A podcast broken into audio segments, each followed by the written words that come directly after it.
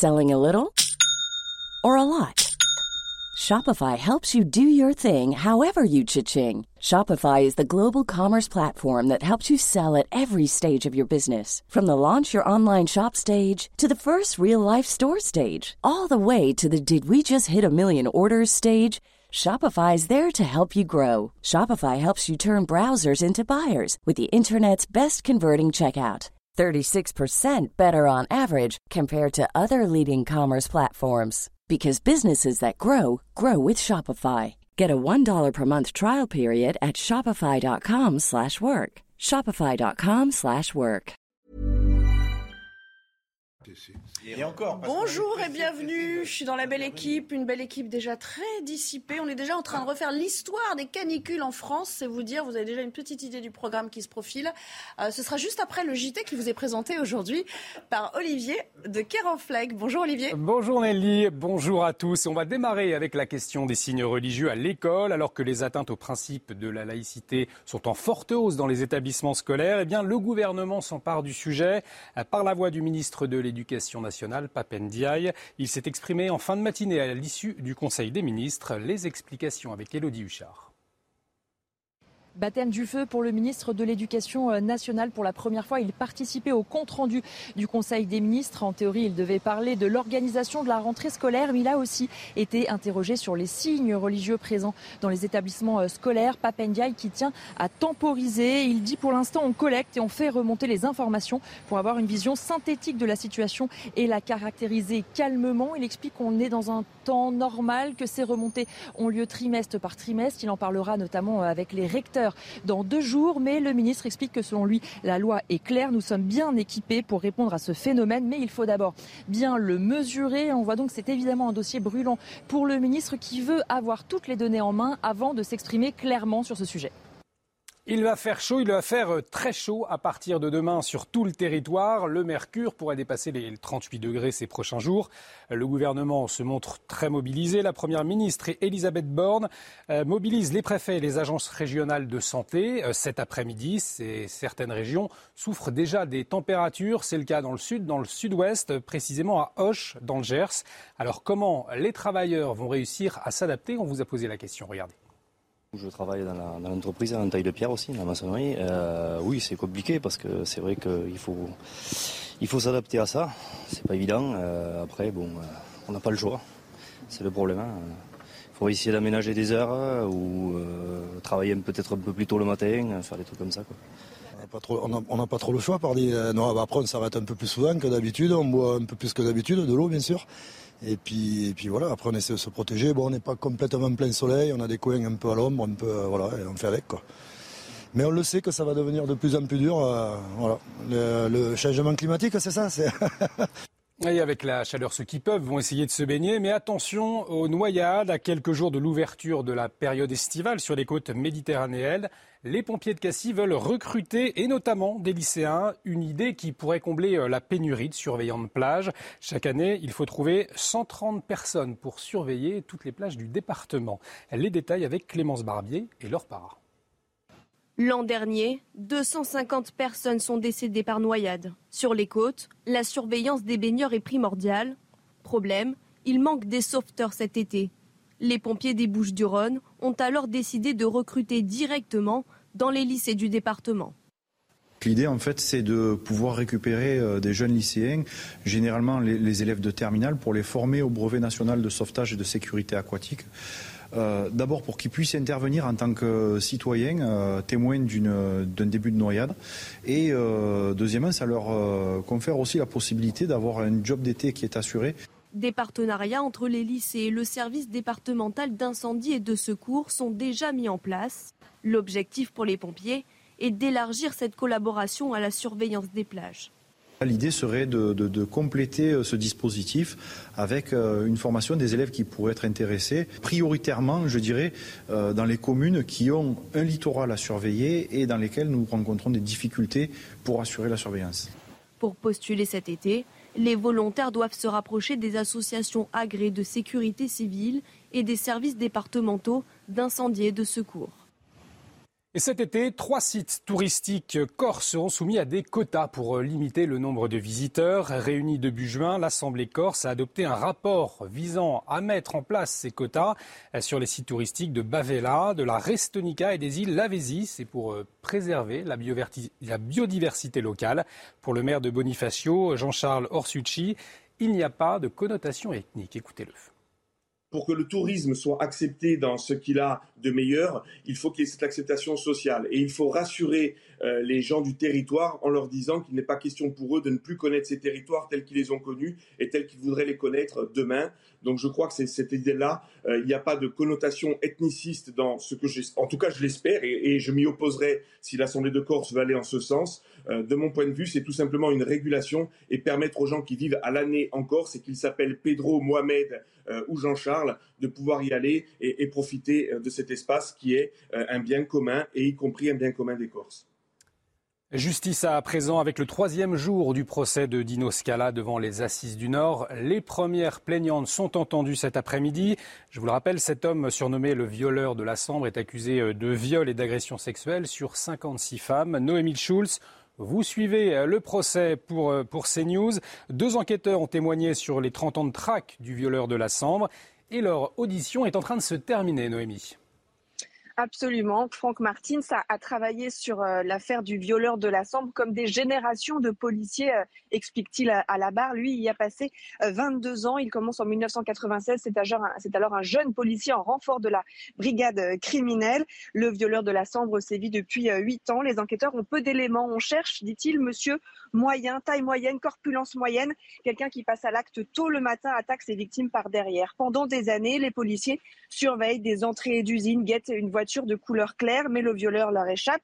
Euh, ils ont bien son ADN, mais il ne figure pas euh, au fichier des auteurs d'infractions euh, sexuelles. En 2008, Franck Martins fait partie du groupe chargé de reprendre des cold cases. Toutes les victimes sont recontactées, des recherches en parentalité faites à partir de son ADN. C'était comme chercher une aiguille dans une meule de foin, soupire-t-il.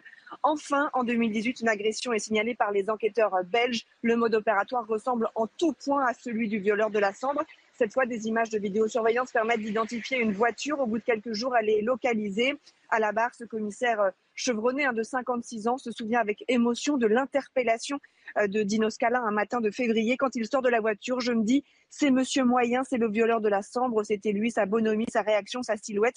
J'ai vu dans son regard qu'on ne s'était pas trompé. On a eu la confirmation quelques heures plus tard et là, je lui ai dit en anglais, Dino, c'est la fin, this is the end. C'était un peu théâtral, mais c'était un soulagement pour moi de savoir qu'il ne ferait plus de victimes. Merci beaucoup Noémie pour euh, toutes ces précisions. Noémie Schulz en direct de tribunal de, de Douai. Voilà pour euh, ce point sur l'actualité. Nelly, euh, vous retrouvez vos invités. Il fait déjà chaud sur ce plateau. Vous allez revenir. Oui, j'allais le dire. On va demander un peu de clim. Il paraît que ça ne fait que commencer. Merci Olivier. On, se retrouve tout à l'heure pour un nouveau point sur l'actu. Et puis votre émission, 90 minutes info, on vous retrouvera plus longuement encore à, partir de 15h30. Bonjour à tous. Bonjour, Philippe Guibert. Merci d'être là. Je suis ravie de vous retrouver. Vous n'avez pas trop chaud, ça va ça, Tout va bien l'instant. Tout est sous contrôle. Pareil, euh, Dominique, en plus, vous avez tous des Je suis ravi d'être là, j'ai un peu chaud. Bon, euh, Michel Chevalet est là également. ah mais il fait frais. Bon, Michel, on n'a pas le même, euh, la même perception, j'imagine, des températures. Et Georges Fenech, qui est à vos côtés. donc ça va. Ça va. Vous pouvez supporter vous êtes résilient. Euh, il paraît que ça ne fait que commencer, hein, cette vague de chaleur. On va peut-être pas l'appeler canicule parce que je pense que je vais me faire taper sur les doigts par euh, Michel dans quelques instants. Mais vous l'avez compris, la France va subir quelques euh, températures plus hautes que, que d'ordinaire. En tout cas, largement au-dessus des 30 degrés tout au long de la semaine. Et je vous le dis, ça ne fait que commencer. Alors pour comprendre ce qui est en jeu et quel est ce phénomène, on va retrouver qui d'autre? Alexandra Blanc. Les conditions météo s'annoncent caniculaires cette semaine avec l'arrivée de la chaleur à partir d'aujourd'hui, notamment euh, dans le sud-ouest. Alors, a priori, on va s'acheminer vers la canicule la plus précoce et la plus exceptionnelle jamais enregistrée. Alors, pourquoi la plus exceptionnelle? Eh bien, parce qu'il va faire particulièrement chaud. On pourrait localement dépasser les 40 degrés entre le sud-ouest et le Languedoc-Roussillon. Pourquoi la plus précoce? Eh bien, parce qu'il est très rare d'avoir des canicules à cette période de l'année. D'habitude, elles interviennent soit au mois de juillet, soit au mois d'août ou encore fin juin. C'était le cas en 2019 où nous avions eu une canicule exceptionnelle, mais à partir du 25 juin. Donc là, nous sommes un peu en avance par rapport à ce qui s'était passé en 2019. On parle également d'une plume de chaleur et non d'un dôme de chaleur, puisque la chaleur remonte de la péninsule ibérique et du Maghreb, et forcément, elle remonte petit à petit euh, sur le nord du pays. Donc la chaleur n'est pas figée en quelque sorte et va donc évoluer au fil des jours en direction de l'est ou encore du nord. Finalement, seules les côtes de la Manche devraient donc être épargnées par cette canicule. Attention, je vous le rappelle, les températures s'annoncent exceptionnelles. Voilà, beaucoup d'implications sur la santé, sur la nature. On va les euh, détailler dans un instant. Mais Michel, euh, première question, est-ce qu'il faut vraiment parler de, déjà de canicule? Est-ce qu'il faut aller vite en besogne Et est-ce que c'est exceptionnel? Parce que vous avez l'air de dire que on s'affole un peu pour rien là. Un coup de chaud, oui. Température élevée, oui. Anormalement élevée, oui. Mais c'est pas la fin de, de, cataclysme. arrêtons. D'accord. Mais ce qui interpelle, est-ce que c'est pas la précocité dans la saison? C'est le fait qu'on soit quand même à mi-juin. Hein Je n'ai pas dit le contraire, ma chère. Hein. Et Alexandra l'a bien défini. C'est l'intensité et la précocité, parce que d'habitude, c'est les coups de chaud, il le connaît, hein, le Méditerranéen. Ah oui. les coups de chaud. ça me va très bien. bien sûr. voilà. Simplement, on va y revenir. Il y a un phénomène, il y a une conjonction de phénomènes qui, qui aboutissent à ça. Mais c'est pas la catastrophe du siècle. Le problème, le problème, Philippe Guibert, c'est que c'est quand même une tendance lourde qui est en train de se confirmer année après année. On en revit des épisodes comme ça. C'était pas le cas il y a encore, allez, 20, euh, 30 ans, quoi.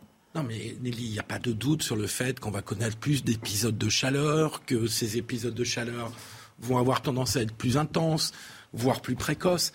Là où je rejoins Michel Chevalet, c'est que j'avais en tête que la définition d'une canicule, c'était quand la nuit, la température ne descendait pas en dessous de 25 degrés pendant deux ou trois nuits consécutives, où effectivement ça peut impacter la santé, parce que quand vous dormez mal, ça fatigue, etc. Là, j'ai l'impression qu'on utilise le terme canicule à chaque fois qu'on a un coup de chaleur. Oui, là, on va être autour des 21, 22 degrés la nuit. Hein, ce, qui est, ce, qui est, quand même supportable. D'accord. Enfin, c'est vivable. Après, pour les agriculteurs, pour les euh, ouvriers du bâtiment, pour toutes les personnes qui, qui, sont exposées à ces coups de chaleur. Voilà, et bien justement, on va parler des implications. sérieux. On va parler des implications au quotidien. Pour nous, je pense qu'on va survivre. D'accord, enfin, il y a quand même des catégories d'âge, euh, vous le savez, qui sont fragiles. On verra d'ailleurs tout à l'heure avec vous si euh, on a tiré les enseignements euh, des euh, épisodes passés qui ont été euh, dramatiques. On s'en souvient en 2003, on a perdu 15 000 de nos seniors. Donc on verra si en matière de santé publique aussi, on, a franchi un cap et on s'est adapté à ces toutes nouvelles circonstances. Mais je vous le disais, il y a donc un risque de pénurie d'eau, vous venez de l'évoquer. Il y a aussi, lorsque on dit sécheresse, un risque d'incendie qui est assez notable. On va retrouver dans les Bouches-du-Rhône Laure Para. Laure Para, bonjour. Vous sillonnez ce département depuis ce matin à la recherche d'illustrations, justement de témoignages de cette vague de chaleur qui est en train de, de nous Et effectivement, dans cette région, on le sait mieux que tout, en Provence, les risques d'incendie sont réels et ils démarrent très tôt cette année il démarre très tôt et tous les euh, tous ceux qui luttent hein, contre les incendies sont sur le qui vive au moins depuis euh, la mi-mai et la fin mai. Alors précisément, je suis toujours sur la commune de mi-mai. Pourquoi? Euh, Parce que la commune de mi-mai, c'est 1600 hectares de forêt et du coup ici, eh bien, grâce aux bénévoles du comité feu forêt, eh bien, le site est surveillé. Alors j'ai avec moi Sylvaine. Sylvaine, vous depuis, on va dire la mi-mai, vous tournez avec vos équipes hein, dans la zone. Quelles sont vos missions en fait? Alors nos missions, avant de partir nous vérifierons quand même les accès pour savoir si c'est interdit ou pas. Parce que si on va sur un lieu qui a des voitures euh, et que l'accès est fermé, nous prenons en photo les immatriculations au cas où les personnes sont en pleine forêt et qu'il y aura un incendie. Et puis si nous arrivons à les rencontrer, nous les sensibilisons sur, sur le risque de l'accès, qu'il ne faut pas fumer, qu'il ne faut pas faire de feu, que la végétation est très sèche et que nos forêts sont magnifiques et qu'il faut les préserver. Alors vous avez aussi la capacité d'intervenir en cas de départ euh, de feu parce que vous êtes équipé. Hein oui, on est équipé, on a un camion avec la citerne et puis nous, nous connaissons bien notre commune, donc nous pouvons intervenir rapidement et puis après euh, on a la vigie en, contact et les pompiers. Et les pompiers arrivent pour prendre euh, pour prendre la relève si le feu est très important. Et donc, comme je le disais en début de ce duplex, Nelly, effectivement, tout le monde est mobilisé ici. Euh, précisons tout de même qu'il y a quand même plus d'une vingtaine de départs de feu le week-end dernier. Les facteurs eh bien s'associent, hein, sécheresse, euh, chaleur et surtout quand le vent se lève, là les vigilances peuvent varier de jaune, orange, rouge, voire noir. Et là, tout est interdit. Et là, pour le coup, c'est vraiment dangereux pour la forêt et même les habitations à proximité. Merci beaucoup, Laure Parra. Euh, merci euh, également à votre invité qui a pris le temps de répondre à vos questions cet après-midi. Euh, Dominique de Montvalon, je le disais, il y a des précautions d'usage à prendre pour les plus fragiles. Bon, les enfants, en général, on arrive à les protéger adéquatement. Les parents connaissent les gestes qui sauvent ou en tout cas qui permettent de réhydrater en cas de forte chaleur. Les seniors, on a tous en tête le spectre de 2003. Est-ce qu'en matière de, politique de santé, on a, on a corrigé le tir durablement on a évité évidemment euh, les écueils du passé, parce que ça date de 2003, donc euh, il y en a eu d'autres, des canicules. Mmh. Mais est-ce qu'on est prêt à affronter n'importe quelle vague aujourd'hui? Sachant la situation hospitalière aussi. N'importe quelle vague, euh, sûrement pas, j'ai envie de dire. je ne sais pas ce que recouvre le concept, hein, n'importe quelle vague. Bon, mais moi, moi, je veux dire simplement que Michel Chevalet, comme toujours, j'adore l'écouter. Et c'est la parole de la sagesse, de la nuance, et la nuance en général dans la vie le bon sens. Le bon sens oui, le bon sens qui passe parfois par l'esprit de nuance. Donc oui, mais ça ne me dérange absolument pas, en simple citoyen, nous le sommes tous, de dire qu'il fait chaud, que je ne doute absolument pas qu'il fera encore plus chaud en juillet et août, que d'autre part ça s'inscrit dans un contexte qui est dans nos têtes, euh, le réchauffement climatique. Donc euh, dès qu'il commence à faire chaud, euh, on se dit que c'est bien le commencement du début ou la confirmation du début de la preuve que, que tout ça va s'accentuer. Et puis quand même, hic et nunc, moi je dis quand même que, alors vous l'avez dit, mais je redis, euh, les tout jeunes enfants, les bébés, les tout jeunes enfants en souffrent, les seniors en souffrent, et j'ajouterais ceux, parce que c'est bien gentil tout ça, mais ceux qui vivent en milieu urbain sans verdure autour d'eux, c'est pas drôle du tout. Je vais le dire comme ça. Je fais pas de la théorie euh, météorologique. C'est un mauvais moment à passer. Michel, euh, j'ai tort? Mais non, mais non, voilà. c'est le bon sens. Voilà. Ok, Georges, réaction par rapport, euh, pardon, hein, il n'a pas voulu répondre à ma question d'une certaine manière, Dominique, mais moi non, mais je, je sais pas, je sais pas. Bon, en tout cas, on, a ça en tête. ça me dérange pas comme une, marque noire dans la politique euh, gouvernementale, on peut le dire ainsi. C'est toujours un risque, il y a toujours un risque, il y a pas le, le risque zéro n'existe pas, mais enfin bon, est-ce qu'on en a quand même tiré un certain nombre de conséquences, notamment dans les EHPAD, qui sont pour la plupart climatisés maintenant Je n'ai pas le détail euh, concret mais on sait que les ARS se sont organisés, on sait que les EHPAD se sont organisés pour, en amont des canicules qui sont annoncées, effectivement prendre les bonnes dispositions. Voilà, après, c'est tout un chacun. Et vous avez signalé le cas des enfants et des parents qui savent comment se comporter. Je crois qu'il y a une responsabilité individuelle aussi qu'il ne faut pas oublier. Mais je pense qu'effectivement, la canicule mortelle, 15 000 morts, qui avait coûté la place au ministre de la Santé, vous vous souvenez à l'époque, euh, en 2003, euh, nous a servi effectivement euh, de leçon, je dirais, à cette époque-là. Et aujourd'hui, on est sans aucun doute mieux préparé. Pour le reste, je partage ce qui vient d'être dit. Moi, je n'ai aucune inquiétude en ce moment. Il fait chaud. Bon, voilà, on supporte mais ça n'est pas une canicule euh, qui va euh, provoquer un On a bien fait d'en faire les gros titres, hein. on n'est pas déçus. Oui, mais on peut en parler quand même, tout le monde en parle. tout le monde s'en soucie. Je, pardon, je vais vous prendre... Euh, vite fait, on va rejoindre Mathieu Rio pour le Flash Info. Non, mais je me fie à tout même un spécialiste, le GIEC, Météo France. Christophe Cassou, que je salue, Météo France, moi j'admire le papier qu'il a fait en disant ce n'est pas la grande canicule du siècle, ce n'est pas le dôme de chaleur, dôme, c'est-à-dire immobile, puisque c'est, ça, ça bouge comme le micro, mais ça s'appelle une plume de chaleur. C'est merveilleux. C'est très, c'est très poétique. C'est vrai que dit comme ça, on a l'impression que ça, va, ça va glisser sur nous tout seul. Hein. Qui est-ce qui a dit que c'était la canicule du siècle? Personne. On dit simplement qu'on a. c'est les journalistes. C'est les journalistes. Il ah, faut les titres. Allez, on va. Vous avez, vous avez un peu pris euh, votre temps pour développer tout ça, mais je sens que malgré tout que ça vous inspire. On va retrouver Mathieu Rio quand même pour le Flash Info. L'entre-deux-tours des élections législatives révèle un caractère absolument écœurant de magouille d'appareil. Ce sont les mots de Marine Le Pen aujourd'hui depuis Lyon. Elle vise Renaissance, les Républicains, la NUPES et certaines de leurs consignes de vote pour le second tour. Ce sont des renvois d'ascenseurs plus piteux les uns que les autres, affirme-t-elle, et des appels complètement contre nature. Fin de citation. Au procès de la catastrophe ferroviaire de Bretigny, les réquisitions prévues aujourd'hui risquent d'être repoussées. Le parquet doit consulter de nouvelles écritures déposées par la défense de la SNCF. Elle réclame une nouvelle audience sur les dommages et intérêts demandés par les parties civiles. Le 12 juillet 2013, le déraillement d'un train à la gare de Bretigny avait fait 7 morts et plus de 400 blessés. On connaît désormais le premier adversaire des Bleus pour la Coupe du Monde au Qatar. Ce sera l'Australie. Les Socceroos se sont imposés hier soir contre le Pérou après une séance de tir au but. L'équipe de France les affrontera donc le 22 novembre prochain, mais elle devra d'abord faire le bilan de ses contre-performances en Ligue des Nations. Bon, on était en train de s'interroger sur euh, l'aspect caniculaire de la chose, mais quand même, quand vous étiez petit, petit, euh, vous avez souvenir de, de- de- d'épisodes comme ça où euh, tout le monde en parlait dans les chaumières Il y avait eu. euh, Ah oui, il y avait on vraiment- appelle vous ça une sécheresse. Ouais. Et oui, chère madame, 1977, j'avais, euh, j'avais une dizaine d'années ou quelque chose comme ça. Et, et- et il y avait eu un impôt sécheresse décidé par le gouvernement. C'était de Raymond 76, on me précise dans l'oreillette. Eh ben, c'est Ah, juste vous que vous voyez ma mémoire, c'est La 1976 canicule de et pas 76. Non, mais est-ce que vous avez souvenir, par exemple, Dominique, quand vous étiez euh, jeune, que- c'était des conversations sans fin dans les, pour les non.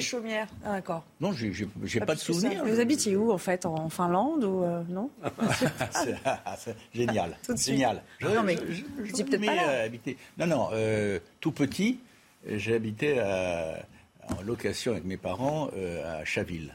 Ah, d'accord. Mais c'était. Avec c'était- un microclimat, une partie. Vous voulez que je raconte ma vie, je vous la fais en 10 secondes. Non, non, non. C'était une. Non, mais c'était, c'était un- C'était une villa qui était avec plusieurs locataires, etc. Mais il y avait un jardin. Il y a, sans doute, il n'y avait pas la canicule qu'on évoque, ou a fortiori celle, celle dramatique Oui. qui a été réévoquée tout à l'heure.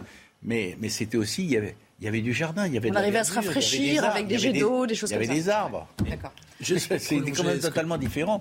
Juste pour prolonger ce que disait Georges euh, tout à l'heure, le ministère de la Santé a tiré énormément de leçons de la canicule de 2003, qui était une vraie canicule. Et, et- et donc les, les systèmes de prévention, de- pas simplement dans les EHPAD, euh, font qu'aujourd'hui on est beaucoup mieux préparé, qu'on repère beaucoup, qu'on a repéré beaucoup plus facilement Ouais. les personnes âgées qui vivent seules, parce que le danger est quand même beaucoup là. Et donc il y a tout un système de prévention et d'accompagnement qui fait qu'on redoute beaucoup moins les canicules que lors du drame de, de- de 2003. Oui. Euh, néanmoins, je maintiens mon interrogation sur qu'est-ce qu'on appelle une canicule? Est-ce que tout devient canicule aussitôt qu'il y a un coup de chaud? Ben, on, va demander, j'aimerais on, va, que- on va- on va demander aux Espagnols ce qu'ils en pensent parce que eux, ça fait plusieurs jours qu'ils en souffrent. Ouais, et euh, Julien Garel. nous, euh, ils sont un peu plus habitués Oui, mais nous, hein. néanmoins, vous allez voir qu'à Madrid, euh, ou en Espagne en général, Julien Garel, vous allez nous confirmer que bah, ces températures autour des 40 degrés, même les Espagnols qui sont censés être aguerris en, en souffrent. Je crois même que vous avez battu un, un record pour le mois de mai il y a quelques jours. hein. Oui, effectivement, même les Espagnols, dont on pourrait croire qu'ils sont plus habitués que les Français à supporter euh, ces, fortes chaleurs, et bien figurez-vous que pour eux aussi, ça reste euh, exceptionnel. Alors sur cette vague de chaleur, ce n'est pas tant son, intensité qui, frappe pour l'instant, mais plutôt sa précocité, parce que généralement de, telles chaleurs n'arrivent pas dès la première quinzaine euh, du mois de juin. Selon les, experts d'ailleurs, il pourrait s'agir de la vague de chaleur la plus intense enregistrée à cette période précise de l'année depuis le début euh, du siècle et ça fait suite effectivement à l'un des mois de mai les, les plus chauds enregistrés également depuis le début euh, des années 2000. Alors les Espagnols, bah, que font-ils? Ils essaient de, de- lutter tant bien que mal. Euh, Il y a eu des, horaires adaptés pour la plupart des travailleurs et notamment les ouvriers qui travaillent à l'extérieur dans la rue. Ils ont basculé en horaire spécial. Ils ont commencé un peu plus tôt à travailler ce matin dès, dès 8 heures pour terminer leur journée à 3 heures de l'après-midi. Donc pour eux, voilà, la journée de travail est, est presque terminée. À l'heure où je vous parle, il fait déjà 36 degrés à Madrid. On attend jusqu'à 39 aujourd'hui au, plus fort de, la journée en, en fin d'après-midi. Un peu plus au sud, en Andalousie, on a déjà largement dépassé les 40 degrés. Une vague de chaleur qui, comme vous le savez, est en train de remonter ben, jusqu'à vous, euh, vers la France. Muchas gracias et adios, cher Julien. Merci beaucoup à vous pour euh, cette incarnation depuis, euh, depuis Madrid euh, aujourd'hui. Euh, Georges, euh, c'est intéressant ce qu'il dit. On a adapté les horaires pour les travailleurs, c'est-à-dire qu'on les décale. Est-ce qu'on a un système euh, euh, idoine euh, en France? Je crois pas. Non? Ah, ça serait déjà une petite chose à, intégrer. Ah, Mais c'est pas mal. Ouais, c'est à, la li- c'est à la libre appréciation de l'entreprise, on l'imagine. Bien sûr, mais c'est surtout pour les, dire, les, les métiers exposés. hein. Mais on peine quand même à imaginer que les métiers, enfin les, les- les entreprises de BTP ne le fassent pas. Je pense que bon après, on, on le met. Oui, parce que sinon elles prennent des risques euh, non seulement humains, euh, mais aussi euh, des risques juridiques si elles prennent pas ce type de mesures. Je veux dire, on ne peut pas laisser des, des, ouvriers en plein soleil à 15 h de l'après-midi quand il fait euh, 35 degrés comme ça. sur une note un peu, un peu poétique, un peu aérienne. Revenons à cette plume de chaleur. Moi, ça me, ça me plaît. La plume de chaleur, c'est quoi ce phénomène? Pourquoi on appelle ça une joli, plume, Parce que ça s'envole, ça repart. Ça caresse. Ça caresse. C'est l'idée de, de, légèreté et surtout de mouvement. Maintenant, vous avez bien vu que cette quantité d'air chaud qui remonte du Maroc, elle avance vers le nord, elle sera stoppée, hein, puisqu'on va, on va passer au nord-ouest dans le week-end, donc on va, on va retrouver 25 degrés, et simplement c'est une idée de plume, d'idée de mouvement. Parce que ce ne sera pas une Alors qu'avant c'était le dôme dont on vous disait, c'est-à-dire quelque chose de statique, d'immobile, et on cuit dessous. Il n'y a pas d'arrivée d'air frais supplémentaire. En 10 secondes, si vous pouvez, Dominique. Absolument je confesse euh, mes carences. Quand j'ai vu ce matin plume, plume de chaleur, j'ai honte de le dire, mais je vais le dire, j'ai cru qu'il y avait eu une erreur de frappe. Ah bon fait les... Je lui dis qu'est-ce que ça veut dire une plume de chaleur? Ben j'apprends, voilà. On apprend à tout âge. C'est l'idée voilà, de vous voyez que ça, va... vous voyez que ça valait le coup d'en parler. On apprend à tout âge, voilà. Ça valait le coup d'en parler. Bon, allez, Absolument. je vous rassure, on va parler politique parce que j'ai l'impression que vraiment ça vous tient à cœur. C'est bien, qu'on s'adapte à des, à des modes de vie comme en Sicile ou en Andalousie. Je trouve que c'est un côté positif. Alors, on va s'interrompre quelques secondes et on reviendra pour parler des législatives et de ces grandes manœuvres qui se sont déjà mises en place et Pas mal de chaleur aussi là. Il y a beaucoup. consigne, pas consigne, on l'appelle à voter ou on s'abstient. On va voir ce qu'il en est dans un instant. À tout à l'heure. Bistrot il n'y a pas de place. La belle équipe est de retour, euh, juste après d'ailleurs le flash info signé Mathieu Rio à nouveau. Bonjour Mathieu. La SNCF assure ne pas avoir été alertée par les organisateurs de l'important flux de supporters venus du RERD vers le Stade de France au soir de la finale de la Ligue des Champions il y a trois semaines. C'est ce qu'a affirmé la directrice de Transilien, auditionnée ce matin par le Sénat. Face aux incidents survenus le soir du match, les représentants de la RATP et de la SNCF affirment que leurs compétences s'arrêtent aux portes de leur station. Emmanuel Macron aux portes de l'Ukraine. Le président de la République arrivera ce soir en Roumanie pour saluer les 500 soldats français déployés sur une base de l'OTAN depuis la guerre entre Kiev et Moscou. Selon des médias à Berlin et à Rome, Emmanuel Macron pourrait prochainement se rendre en Ukraine en compagnie du chancelier allemand Olaf Scholz et du Premier ministre italien Mario Draghi. La Russie promet d'ouvrir un couloir humanitaire demain pour évacuer des civils de Severodonetsk, ville du Donbass ravagée par les combats. Selon Moscou, l'évacuation concernera les civils qui se trouvent dans l'usine Azot. Ce couloir humanitaire devrait ouvrir en direction du nord jusqu'à la ville de Statov de 7h à 19h, selon le ministère russe de la Défense. Merci beaucoup Mathieu et à tout à l'heure. Allez, on va parler euh, politique, législative, évidemment, avec une campagne qui a repris tambour battant pour ceux qui restent euh, en lice, et les jeux d'alliance ou de consignes à demi-mot euh, qui se poursuivent. Et puis on relèvera cette mise en garde, cette mise en garde sur la physionomie de l'Assemblée à partir de dimanche prochain. Elle est signée Édouard Philippe, un ancien euh, Premier ministre qui fait alliance, vous le savez, avec euh, euh, le parti présidentiel et qui nous met en garde avec ces termes. Que ferait le pays si dimanche une majorité relative nous empêchait largement d'agir, si le poids de la NUPES entravait de façon systématique l'action du gouvernement? Tweet à suivre, hop, le désordre politique qui viendrait s'ajouter à l'instabilité et au danger du monde actuel serait une folie un, donc un ancien Premier ministre qui sort du bois. On l'a assez peu entendu pendant cette campagne, Edouard Philippe. Réaction, Georges Fenech. Il a raison là-dessus? Moi, je suis un peu surpris par la méthode. Faut jamais culpabiliser les électeurs. Les électeurs, euh, le vote, il est secret, il est libre. Dans l'isoloir, on vote comme on veut. Après, c'est aux partis politiques et aux responsables politiques, évidemment, à s'organiser pour convaincre. Euh, mais là, une espèce de culpabilisation des électeurs. Attention, si vous allez voter comme ça, vous allez mettre le pays en danger. Il parle d'un blocage institutionnel, en somme. Euh, il faudrait d'ailleurs commencer par faire les réformes institutionnelles, déjà. Hein, euh, la proportionnelle, La dose de proportionnelle en plus. Et puis, vous savez, notre pays a vécu aussi des périodes de cohabitation et les institutions ont traversé ces épreuves. La Ve République a résisté à ce bicéphalisme à la tête de l'État entre Mitterrand et Chirac, Jospin et Chirac. Ça fonctionne. Notre démocratie a toujours fonctionné. Notre constitution a résisté aux épreuves. Voyez-vous Alors s'il y a une majorité relative dimanche prochain, moi je ne doute pas qu'il y aura suffisamment d'intelligence et de bon sens pour les uns et les autres de trouver des plateformes gouvernementales et des accords de coalition comme le font les Allemands depuis, euh, depuis Willy Brandt, depuis, depuis les années même Philippe 60. Guibert, ce serait pas la fin du monde, nous dit Georges Fenech. Euh, après, en fonction des thèmes et des euh, lois à faire passer, on peut imaginer des alliances qui soient mouvantes. Ça peut relancer aussi, d'une certaine manière, le, le débat démocratique. Et oui, bien sûr. Et puis le Parlement est le lieu du débat. Donc je, je, là aussi, je prolonge ce que dit Georges. Je, je comprends mal cette dramatisation de la part d'Édouard Philippe, comme si on n'allait pas réussir à gouverner parce que euh, Emmanuel Macron n'aurait pas une majorité caporalisée et massive. C'est un déni de délibération parlementaire.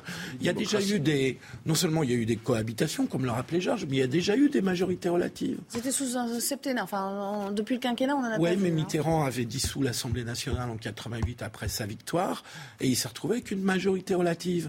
Eh ben, ça n'a pas empêché de faire la, euh, la CSG, ça n'a pas empêché de faire le RMI, qui était, ça n'a pas empêché de- d'adopter le traité de Maastricht par référendum.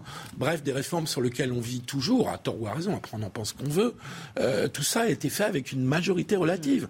Donc ça supposera pour le pouvoir s'il a une majorité relative, eh ben, de négocier avec certains députés de gauche ou certains députés de droite pour faire passer ces réformes. Je ne trouve pas que ça soit un problème.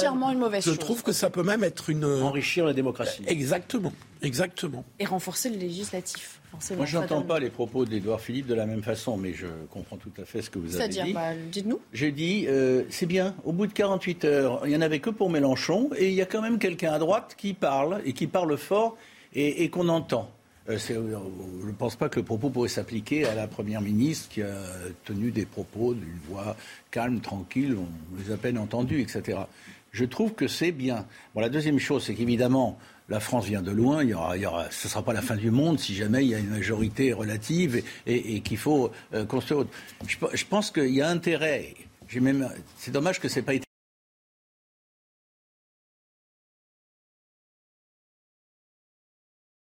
Qu'il pense et ce qu'il entend. Mais je répète, on entend Mélenchon, Mélenchon, Mélenchon. C'est quand même sympa qu'il y ait quand même quelqu'un qui, qui a une autre vision des choses. Voilà, c'est tout. Georges, euh, puisqu'on parle d'Édouard Philippe, euh, euh, quand même, il faut dire que l'alliance Renaissance-Horizon, sur le long terme, ça risque de pas être si simple que ça. hein. On, on l'évoque assez peu, mais euh, il faut aussi se profiler vers, vers des, des petits clashs euh, entre, entre formations dans, le- dans l'hémicycle. Hein. si on regarde dans l'immédiat, vous avez Édouard Philippe qui est quand même l'ancien Premier ministre, qui dramatise ce qui est en train de se passer. Et pendant ce temps-là, curieusement, l'agenda du président l'éloigne de la France et, et Moldavie, Roumanie, peut-être euh, l'Ukraine, comme si finalement la politique intérieure en ce moment n'était pas aussi euh, menacée que ça, puisque le président est en voyage officiel.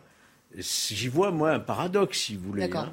Voilà. euh, d'ailleurs, on, on peut se demander pourquoi avoir choisi ce moment, d'ailleurs, pour quitter la France alors qu'il y a des élections dimanche. Michel, Ouais. il se désengage un peu de, du- Oh, du- je- de l'enjeu. Je vais rajouter. Mettez un peu de météo là-dedans.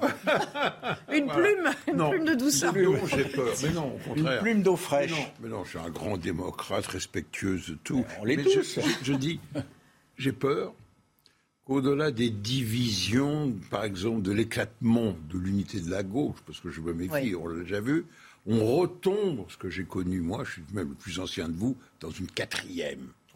Et là, ça serait... ah, ah, voilà, c'est ça. c'est ça. Avec une instabilité J'ai- chronique. J'ai crainte de ça.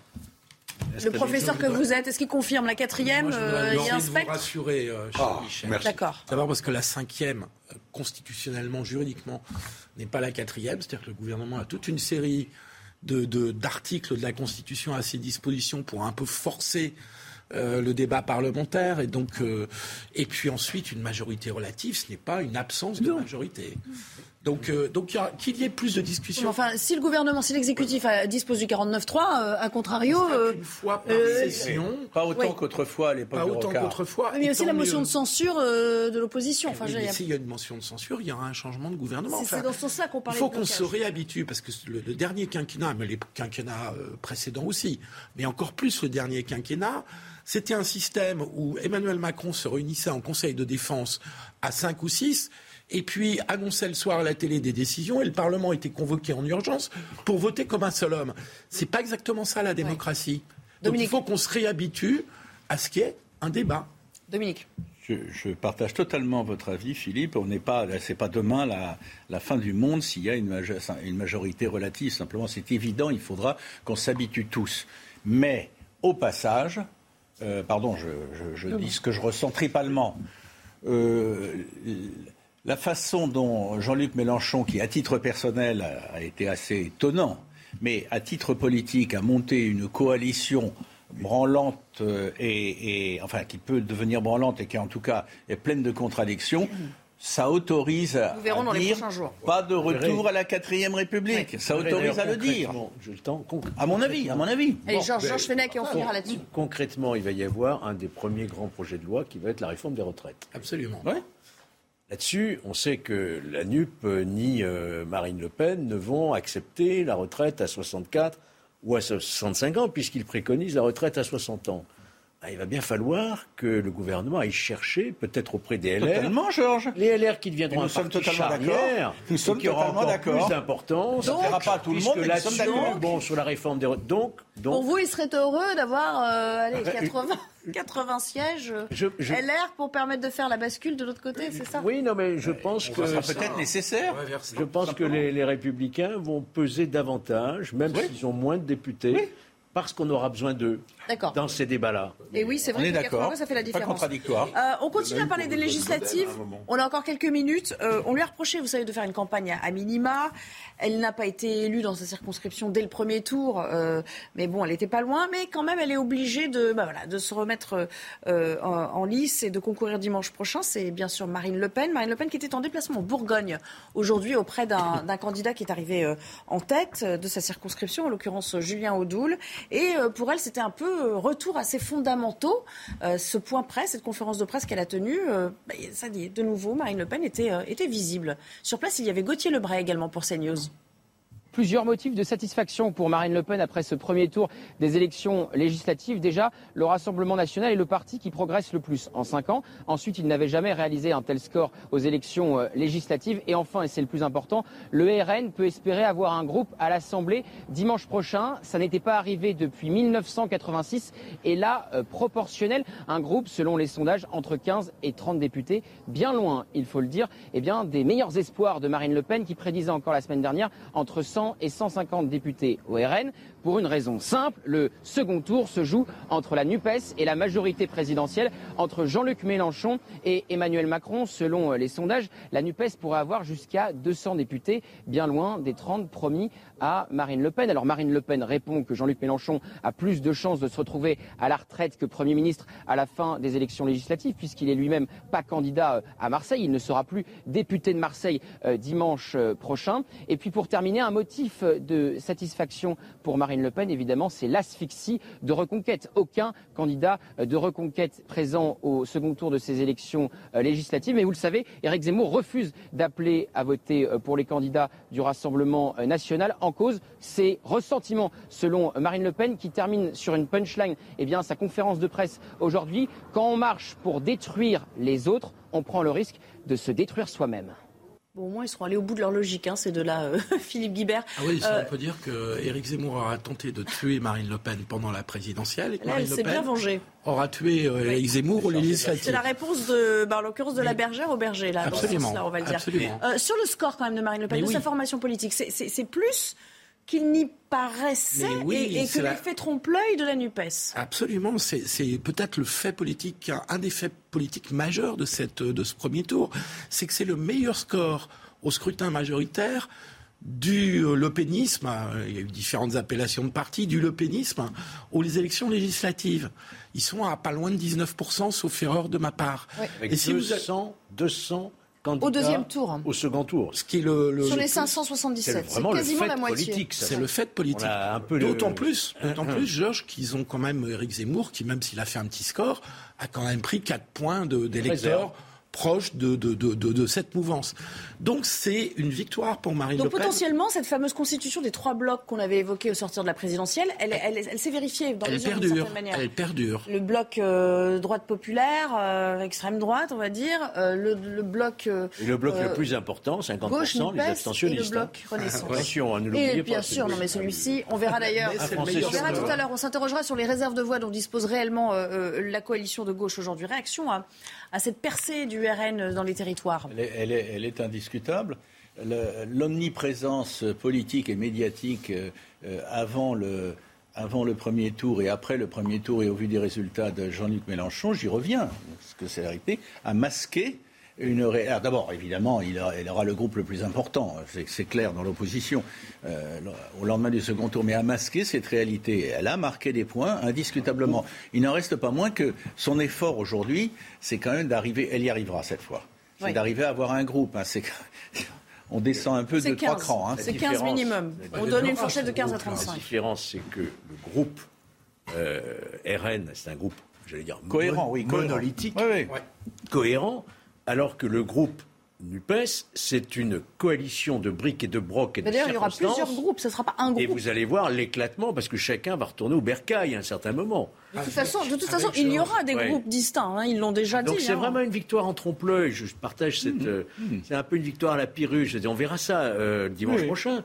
Parce que 25%, c'est moins déjà que, ce que le, le score des présidentielles qui était à plus de 30% pour la gauche. Et là, il n'y a aucune réserve de voix à gauche. Sauf à ce que les abstentionnistes se remobilisent. Je n'ai jamais vu ça. hein. Allez, on va justement parler de la gauche dans un instant, mais puisqu'il est 14h45, il est l'heure de retrouver, et oui, Mathieu Rio pour le flash. Les atteintes à la, à la, laïcité en forte hausse dans les établissements scolaires. 144 faits ont été recensés au deuxième trimestre, selon une note du service central du renseignement territorial dévoilée par RTL. Le ministre de l'Éducation nationale, Papendiaï, a réagi ce midi. La loi est très claire, dit-il.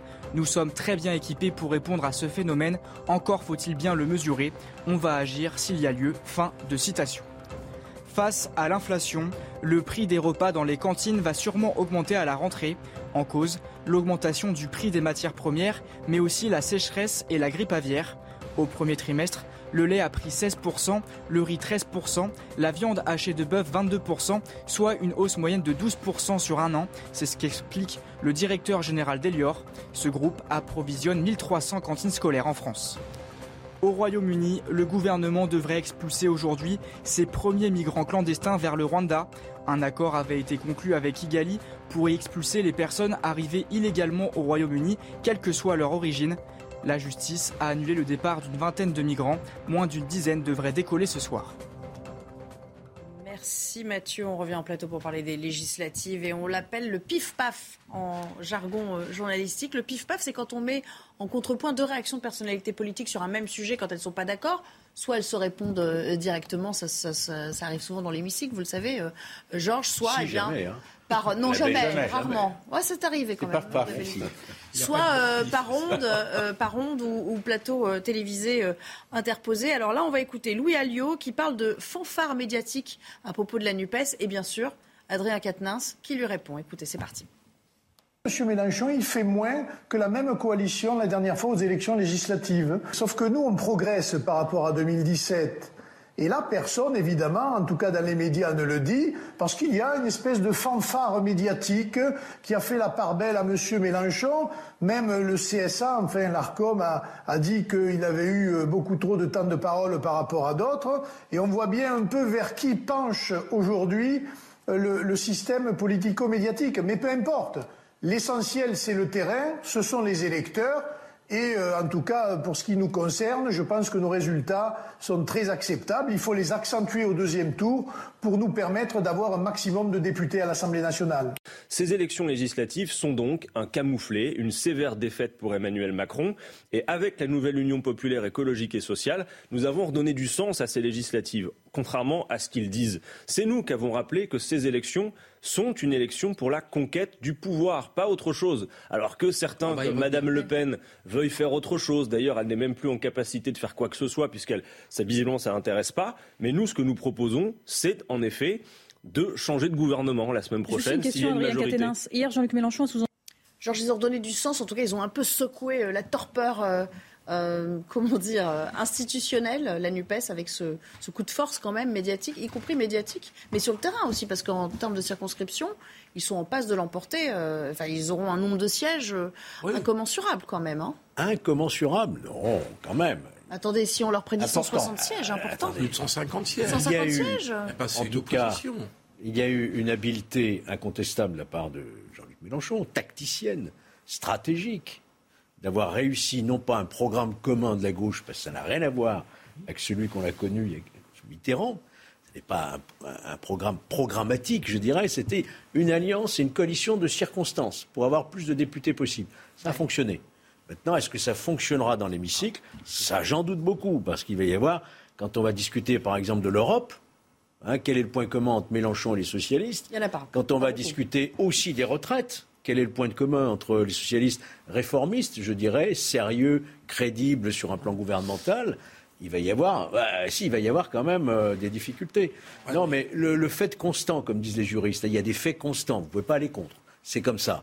Il y a effectivement un tassement de la majorité présidentielle, qui est absolument évident. Donc on ne peut pas dire que c'est un succès pour le président de la République. C'est un revers. Voilà. les socialistes, les socialistes réformistes sont-ils déjà dans cette alliance, dans cette coalition, ou euh, euh, sont-ils parmi les dissidents voilà. Vous croyez vraiment qu'un Olivier Faure, par exemple, acceptera de sortir de l'Europe ou de, du traité de Maastricht Attention, Georges, parce qu'il y a quand même eu une plateforme, un programme qui a été signé. en 24 heures.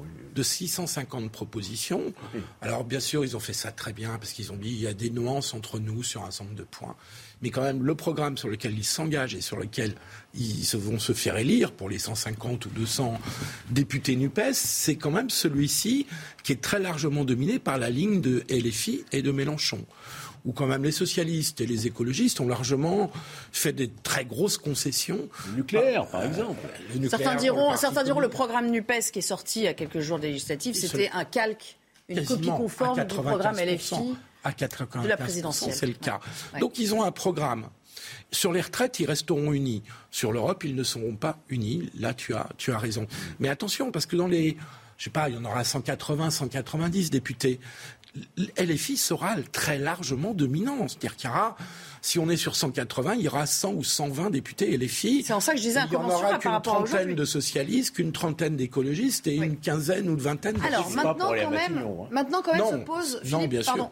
Maintenant, quand même, se pose la question des réserves de voix. De quelles réserves de voix dispose Mélenchon Eux disent chez les abstentionnistes. Michel, tiens, une réaction peut-être sur euh, les réserves de voix. Il va falloir que les Français sortent voter la, la, semaine, la, semaine, prochaine ah bah, pour, euh, pour que Mélenchon puisse capitaliser sur ce premier succès. Je, je, posais bien le problème. C'était les abstentionnistes donc, qui sont une réserve de voix.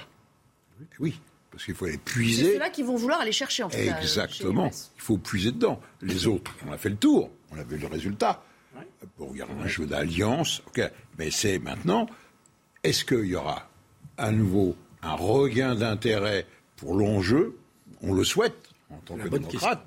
Je suis pas Sachant que traditionnellement, le second tour est moins suivi encore que, que, Donc il faut aller. Il y a, une autre question aussi, j'arrive pas vraiment à saisir comment va se faire le report des voix?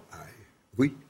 Par exemple, les LR qui ont été éliminés. Beaucoup ont dit au cas par cas, Georges, chez vous, notamment. C'est ça la question. C'est la chance des macronistes. C'est compliqué cette fois-ci. Oui, mais regarde, si tu es dans un deuxième tour où il y a un candidat de la NUPES et un candidat macroniste, l'électorat de droite, vu, le caractère repoussoir de Jean-Luc Mélenchon sur un certain nombre de points, oui pour l'électeur de droite, l'électeur de droite va avoir tendance à voter pour le candidat Dominique de Montvalon, Dominique de Montvalon, est-ce qu'il y a si on peut se permettre cette expression, est-ce qu'on peut parler de plafond de verre pour Jean-Luc Mélenchon et ses alliés aujourd'hui? C'est-à-dire qu'il est, est, arrivé à sa limite je, je me méfierais, car je m'inclus dans l'observation, mais parce que euh, euh, je pense que les observateurs, euh, les acteurs politiques et les journalistes, dans ce, dans ce registre que je me ce sont quand même depuis 2-3 ans dans leurs pronostics assez, assez régulièrement, je ne citerai pas d'exemple mais je me mets dans le coup. Trompé, donc. Trompé. Hein. Alors, les pronostics, je me méfie.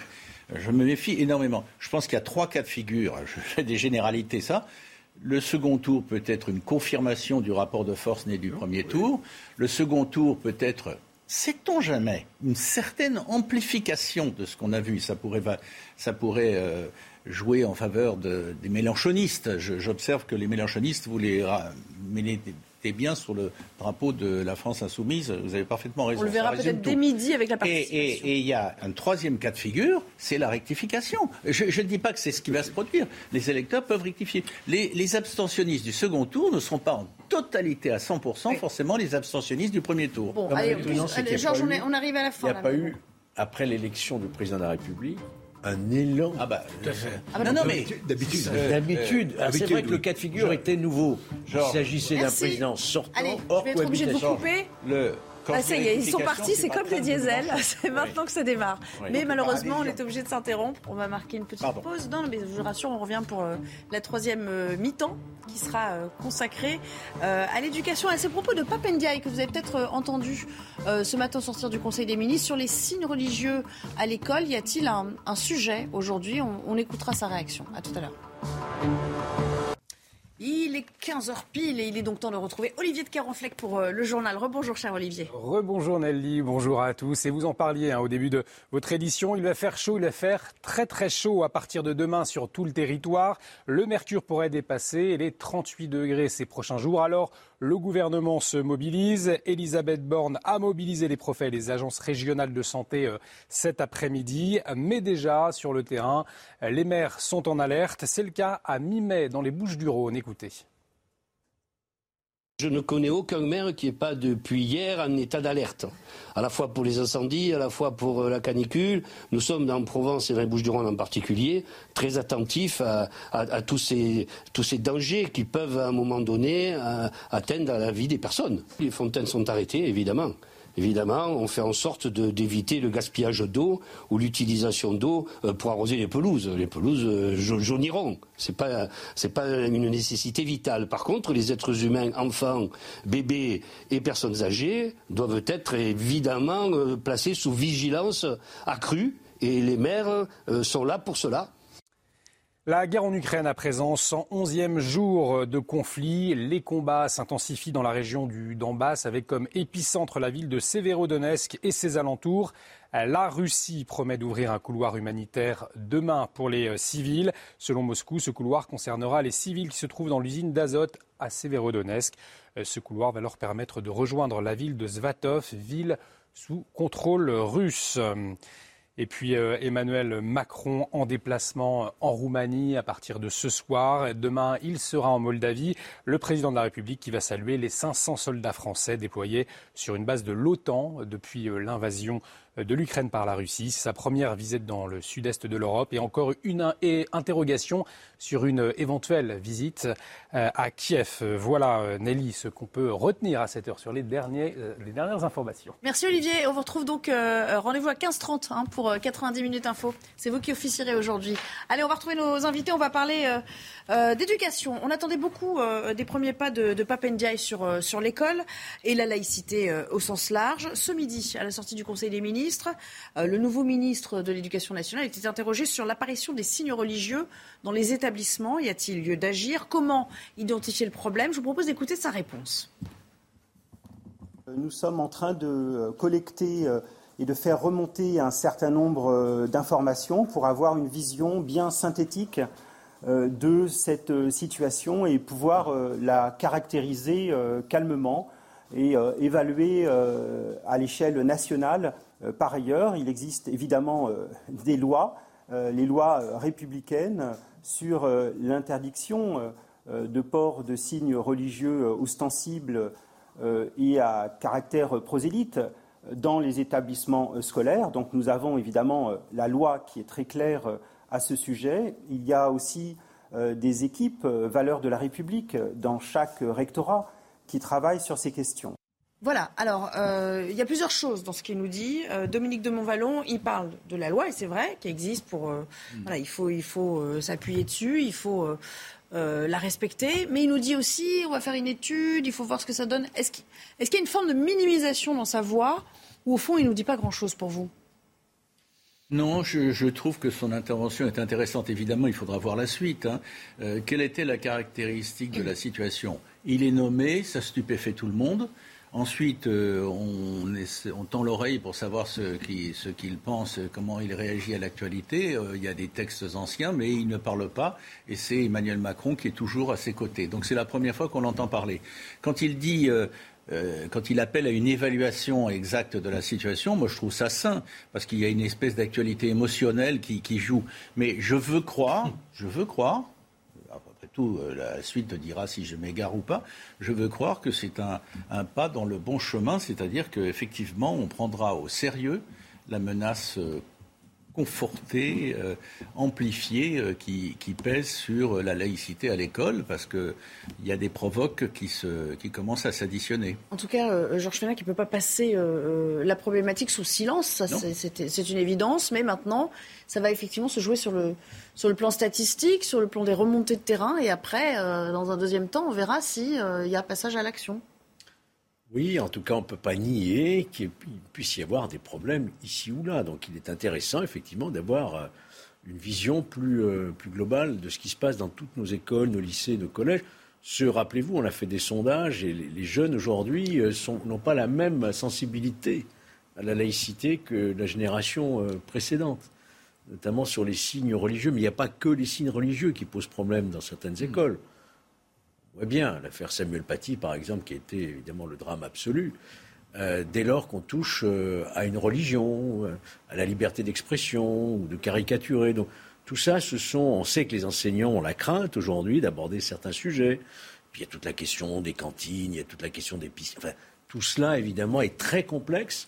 Il est normal que le ministre de l'Éducation nationale s'en préoccupe. Mais moi, ce que je veux retenir, il faut être objectif, encore une fois. Il nous a dit qu'il y avait des lois qu'il fallait appliquer ces lois. Alors, c'est ce que je retiens, moi. Il y a des lois, mais mm. Philippe Guibert, effectivement, euh, tout le monde ne, tente pas de porter le voile à l'école. Il y a euh, d'autres accoutrements ou d'autres euh, manières de se vêtir qui peuvent parfois soulever, poser question, notamment au corps enseignant, et qui ne tombent pas sous le coup de la loi. C'est là-dessus, c'est sur ces subtilités-là que parfois ça joue aussi.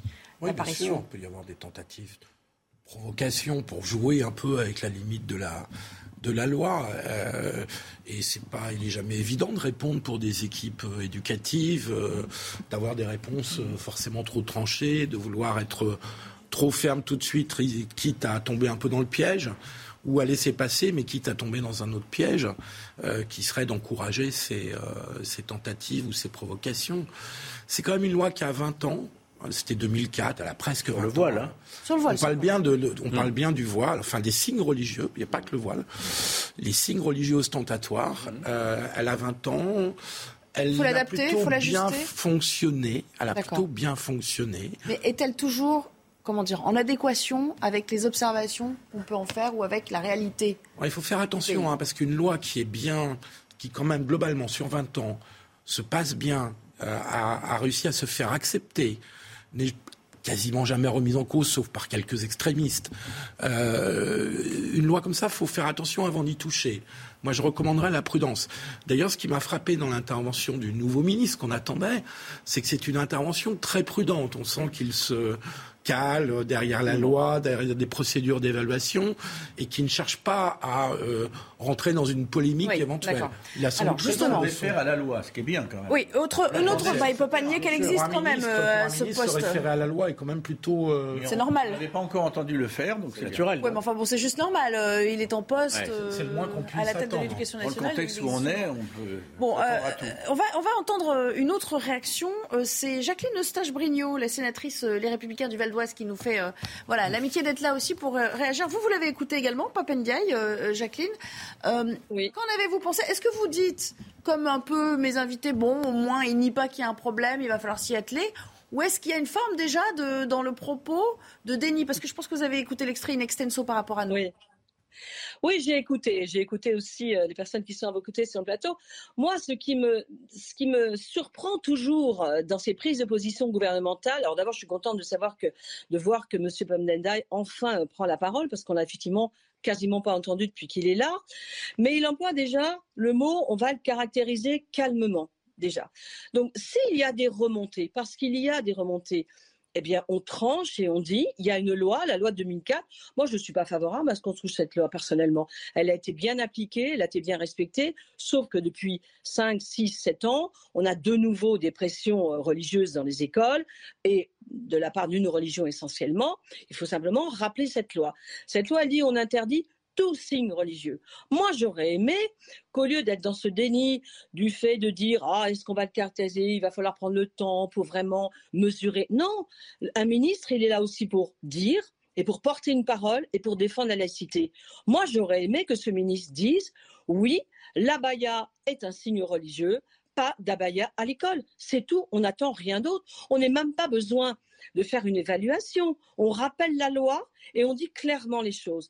Les remontées, elles existent. Il y a des enseignants qui sont inquiets. Il y a des chefs d'établissement qui ne savent pas toujours gérer les choses. Bah, au lieu d'être dans le déni de la réalité, accompagnons ces enseignants et ces chefs d'établissement avec un discours clair, pas besoin d'attendre 107 ans, en disant que tout signe religieux, et la baya et la camise pour les garçons qui portent pour aller à la mosquée, c'est un signe religieux aussi ça, ça n'a pas la place dans l'école. Moi, j'aurais aimé entendre ça clairement et pas de dire on va le caractériser calmement. Mais non, on caractérise rien. Il y a une loi qui dit faut juste employer les bons mots au bon moment, ce que, n'a pas fait le ministre ce matin. Il ne l'a pas fait. Et du coup, très sincèrement, s'il avait eu ce discours de clarté, l'histoire était classée et on n'en parle plus. Voilà. Je, pense que, on, a, bien, on a bien compris le propos. En gros, vous nous dites, euh, à un moment, il faut appeler un chat un chat, dire que oui. Exactement. voilà. Il faut, il faut, voilà, exactement. Hubert va vous poser une question, je pense, ou réagir avec vous. Oui, parce que madame, quand même, c'est pas inutile euh, d'avoir une situation qui soit publique et transparente sur ces atteintes à la loi. Je trouve que euh, je trouve que ce que demande le ministre, je pense que tout ministre quel que soit son bord politique, l'aurait demandé. Je pense qu'il est indispensable dans un débat public d'avoir des éléments aussi objectifs que possible pour avoir une vue d'ensemble. Donc ça, vous ne pouvez pas mais tellement. Ce qu'elle veut dire, c'est que pour sa première prise de parole, il aurait pu être un oui, peu il a été plus clair. Il a été prudent. Il a été bah prudent. oui, mais bon, monsieur, oui. Alors, monsieur, Cher monsieur, moi j'adore la prudence, mais la prudence depuis cinq ans, vous avez vu où elle nous a menés? La prudence permanente depuis cinq ans, elle nous mène dans des situations ingérables et compliquées parce qu'on passe à travers cette prudence permanente. Et c'est ça qui est agaçant. Alors c'est simple, un ministre, il a une parole, il doit défendre l'école laïque de la République. Ben, sa parole, elle doit être simple, elle doit être claire, et la prudence, c'est bien gentil, mais vous savez autant que moi, monsieur, que ceux qui veulent nous imposer des règles, euh, comment dirais-je, exploitent cette prudence permanente, exploitent ces étisations permanentes et évidemment imposent un certain nombre de, choses pour nous perturber. Donc, la clarté, il n'y a rien de mieux. Que le ministre dise clairement les choses et je pense que les affaires seraient tranchées. en tout état de cause, en tout état de cause, Jacqueline Sage-Brignot, vous nous dites quand même, hein, on l'a entendu dans votre première réponse, on va légiférer à nouveau la loi telle qu'elle ben existe elle est bien. On l'applique, on l'applique et on dit l'abaya est un signe religieux, pas d'abaya à l'école, point, c'est fini. Voilà. La loi, elle écrit ça. Voilà. Georges Fenech a peut-être. Euh, je, rajoute ce que vient de dire la sénatrice, c'est que à la clarté, il faut ajouter aussi la fermeté. Exactement. La fermeté. Il ne faut pas transiger avec la moindre provocation. Exactement. Pourquoi vous cédez du terrain? Oui. Mmh. Je pense que tout ce qui est costume, alors voile ou pas voile, ou la baca, mmh. effectivement, ça n'est pas acceptable. On s'est hmm. battu pour avoir cette loi. Elle est hmm. respectée dans la très très grande majorité des cas.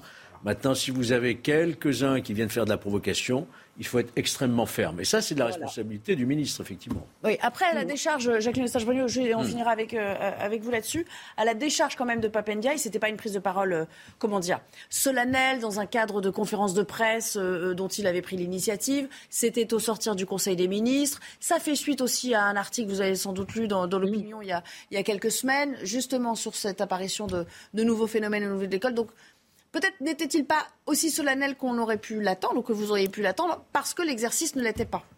Oui, mais à partir du moment où il parle du sujet, à partir du moment où il parle du sujet, que le sujet est posé, rien ne l'interdisait d'avoir ce discours de fermeté sur ce sujet.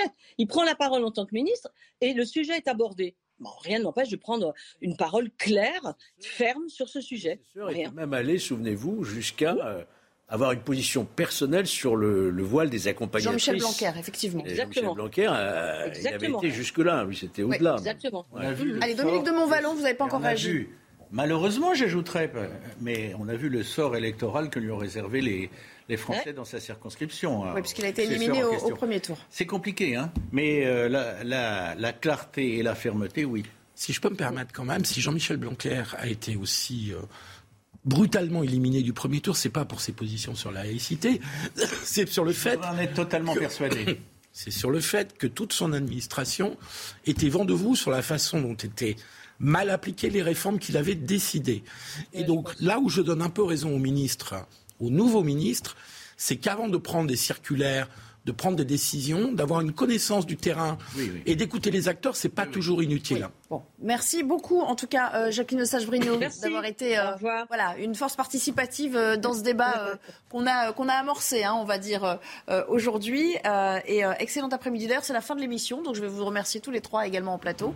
Merci de m'avoir accompagné. Dans un instant, Mathieu Rio. Et puis on revient, je vous parlerai de l'heure des livres dans un instant.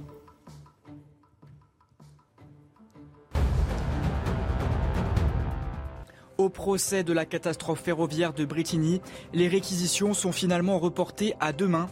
Le parquet doit consulter de nouvelles écritures déposées par la défense de la SNCF. Elle réclame une nouvelle audience sur les dommages et intérêts demandés par les parties civiles. Le 12 juillet 2013, le déraillement d'un train à la gare de Brittany avait fait 7 morts et plus de 400 blessés. L'Espagne suffoque face à la chaleur. À Madrid, la température s'approche des 40 degrés cet après-midi. En Andalousie, dans le sud du pays, un pic de chaleur est attendu à 42 degrés à Cordoue et Séville. C'est le mois de mai le plus chaud depuis au moins 100 ans en Espagne. Cette vague de chaleur arrive en France à partir de demain. Limiter le tourisme pour préserver le charme de la Corse, c'est la mesure votée par les nationalistes à la tête de la région. Des quotas seront imposés dans trois lieux touristiques, les îles Lavezzi, Bavella et la vallée de la Restonica. Cette priorité sera donnée aux résidents corses. Si ce n'est pas votre cas, il faudra faire une réservation.